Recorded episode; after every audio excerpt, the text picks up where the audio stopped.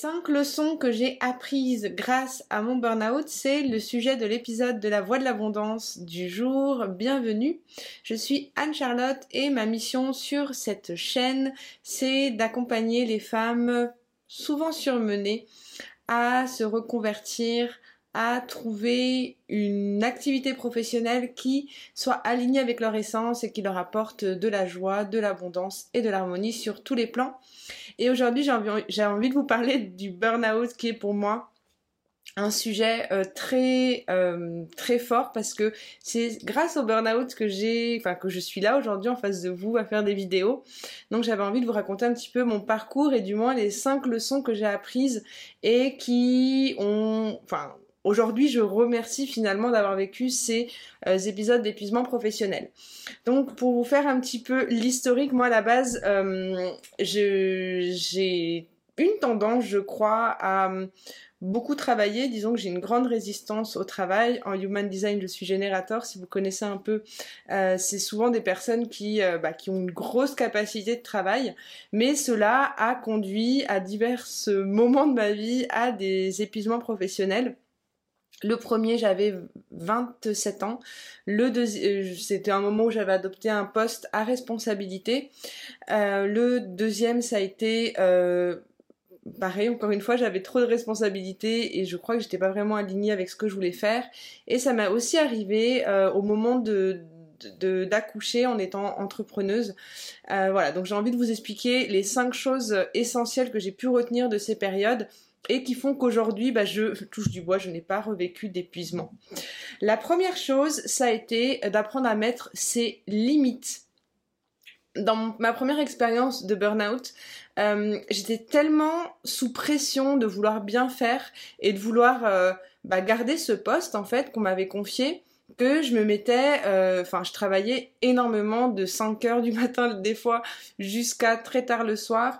Euh, j'avais vraiment cette pression de pas faire bien les, de pas bien faire les choses et en plus euh, quand on prend un poste à responsabilité au début on a besoin d'un temps d'adaptation et je me suis pas autorisé ce temps d'adaptation. Du coup dès le début je me suis mis all in et je faisais tout ce qui était bah, toutes les tâches en fait qu'on m'avait attribuées et sans vraiment y aller progressivement. Et ce qui se passe, c'est que ma supérieure, elle s'est dit, bon, bah, elle fait les choses, elle est autonome, elle est motivée, donc j'avais toujours plus de charges.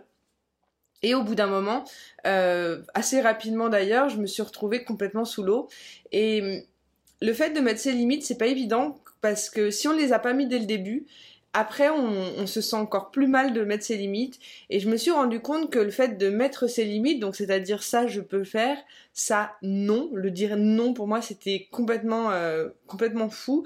Euh, je le vivais aussi bien dans ma vie professionnelle, mais aussi dans ma vie personnelle. Ça, je me suis rendu compte que finalement, les limites que j'arrivais pas à mettre auprès de mes supérieurs dans mon, dans ma nouvelle activité, c'était de la même chose euh, dans certaines relations que je pouvais entretenir dans ma vie personnelle.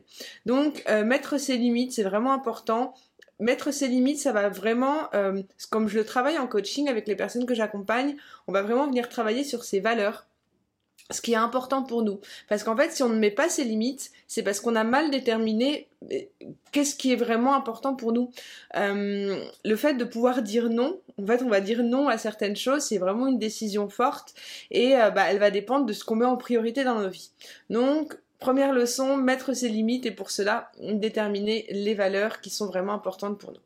Deuxième chose, ça a été d'accepter que je ne suis pas parfaite.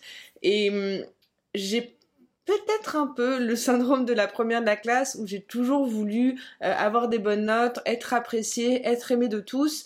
Donc j'avais vraiment du mal à accepter que je ne suis pas parfaite. Et en général, quand on vit des épuisements professionnels, c'est parce qu'on veut trop euh, bien faire, mais vu qu'on est des humains avec des failles, euh, on a du mal à l'accepter et du coup, l'échec est encore plus dur. J'ai remarqué que chez les personnes qui ne font pas de burn-out, qui n'ont pas vécu d'épuisement professionnel, un certain je m'en foutiste de euh, bah de d'avoir des, des failles. En fait, j'ai l'impression que c'est quelque chose que j'ai pu voir après avec ma psy, mais euh, qui, est vraiment ancré en nous dans, dans le sens où on se dit euh, depuis petite qu'on a besoin de beaucoup faire pour exister et pour être aimé et pour être apprécié. Donc, euh, le fait d'accepter de pas être parfaite et que c'est ok de pas être parfaite, de se tromper, de de, faire des erreurs. Et ça a été vraiment pour moi une leçon de vie que j'applique aussi maintenant dans mon quotidien. Dans mon couple, je le vois beaucoup avec la maternité. Dans un couple, il peut y avoir des fois des, bah, reproches qu'on se fait sur la manière dont on, euh, dont on prend soin de, l'enfant. Et, et j'ai remarqué que ça pouvait être aussi quelque chose que, j'essaie de reproduire, de vouloir être parfaite aussi dans ma maternité. Voilà, donc le fait de se dire, là aujourd'hui je suis vraiment plus en paix avec ça, et je me dis, voilà, je ne suis pas parfaite, c'est ok, euh, ça, va, ça va être en lien aussi avec ce qu'on va voir après dans, la gestion des émotions. C'est ce qui m'a vraiment aidé. Je vous expliquerai après euh, qu'est-ce, que qu'est-ce qui fait concrètement euh, qu'on peut réussir à mieux vivre ce syndrome de je ne suis pas parfaite et c'est ok. La troisième chose que j'ai apprise grâce à mon burn-out, à mes burn-out, ça a été de que je suis ma propre source d'abondance.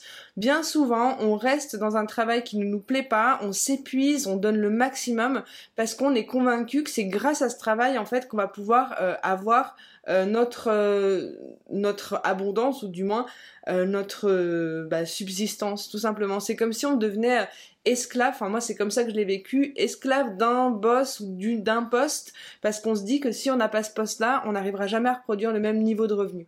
Dans mon cas, euh, ce qui m'a beaucoup sauvé, euh, ça a été euh, ensuite de me rendre compte que je pouvais très bien générer de l'argent d'une autre façon que en étant salarié.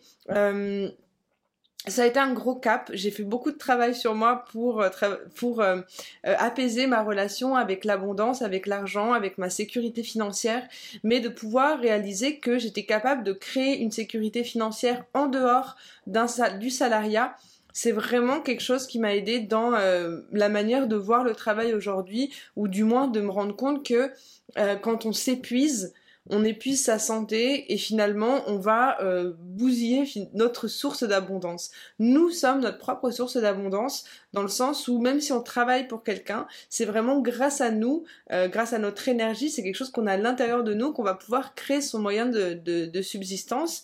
Et bien souvent, on, sort, on ne sort pas du salariat parce qu'on se dit mais en fait euh, comment je vais vivre? Sans ce travail donc ça te met encore plus de pression euh, sur le job à vouloir bien le faire et finalement bah, c'est euh, le meilleur moyen j'ai l'impression de, bah, de s'épuiser. Donc cette phrase elle m'aide beaucoup de me dire je suis ma propre source d'abondance et comme ça, il y a, beaucoup de problèmes ou beaucoup de, de conflits qu'on peut avoir au niveau de, à l'intérieur de nous qui peuvent s'apaiser. Euh, quatrième leçon, je me suis rendu compte de l'importance euh, euh, d'avoir un vrai équilibre de vie. Donc ça, ça en revient avec les valeurs, hein. mais d'avoir un... Voilà, bah je le vois surtout quand je... Enfin ça, ça a été de l'adaptation de mon équilibre de vie. Je le vois beaucoup plus quand je suis entrepreneuse parce que on n'a pas d'horaire. Donc c'est très facile, et moi je travaille chez moi en plus de ça, c'est très facile de travailler tout le temps ou euh, de pas avoir euh, de, structure dans son temps. Et du coup, bah il y a des moments où on n'a pas fini ce qu'on avait à faire. Donc il y a des temps en famille qu'on va euh, passer à travailler. Enfin, on peut vite tomber dans une dans quelque chose d'assez intense. Moi, c'est ce qui m'est arrivé typiquement quand quand j'ai fait mon épuisement professionnel avec la naissance de ma fille, ça a été parce que bah, j'arrivais vraiment du mal, j'avais pas, de moyens de garde. Euh, c'était compliqué en fait d'arriver à me dégager du temps pour travailler, du temps pour euh, bah, pour euh, m'occuper de, ma vie de famille et pour être bien avec mes proches et tout ça. Donc avoir un vrai management de son temps, de, la manière dont on s'organise au quotidien.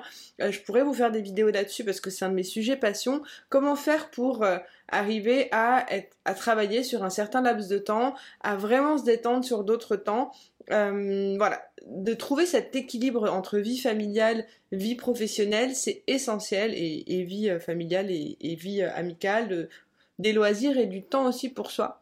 C'est ce qui va vraiment faire la différence et qui va éviter de s'épuiser, et ça c'est encore plus valable quand on est entrepreneur parce que il n'y a personne en fait qui va nous dire non là c'est bon tu peux arrêter parce qu'on aura toujours quelque chose à faire.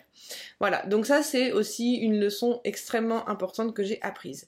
Et enfin la dernière leçon qui pour moi est la plus importante, ça a été d'apprendre à gérer mes émotions. Quand je dis gérer ses émotions, euh, on peut avoir cette idée de euh, contrôler, euh, ce que l'on ressent et pas s'autoriser à ressentir les choses.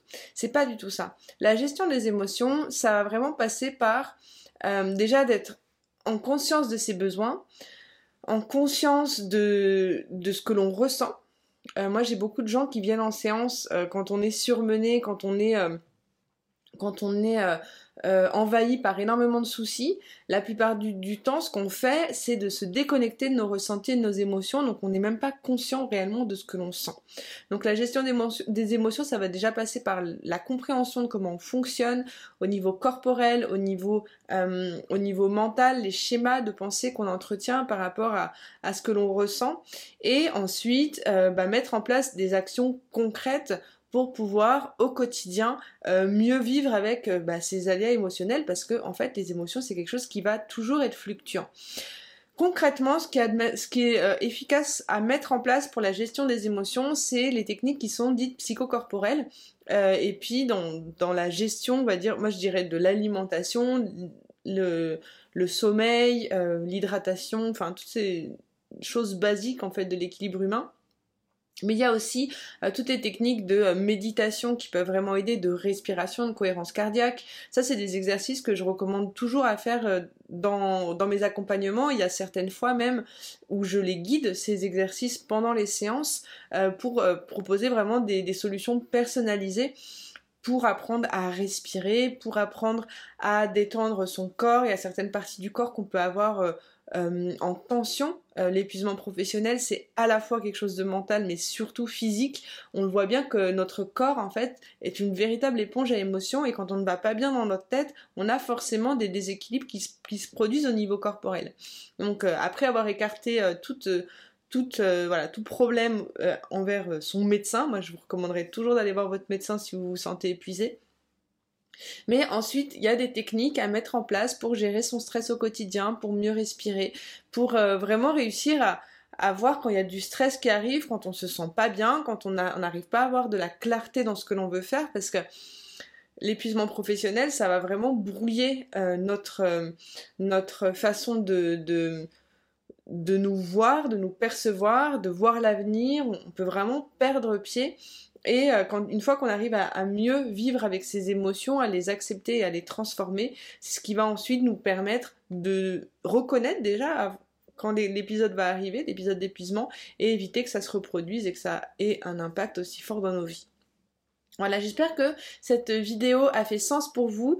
Euh, j'aurais pu vous le dire au début, mais euh, j'ai oublié, n'oubliez pas de télécharger votre guide euh, du défi de connexion à l'abondance dans lequel vous allez pouvoir retrouver les différents blocages à l'abondance. On parle de certains points qu'on voit ici, qu'on a vu ici dans la vidéo, et surtout vous verrez les différents...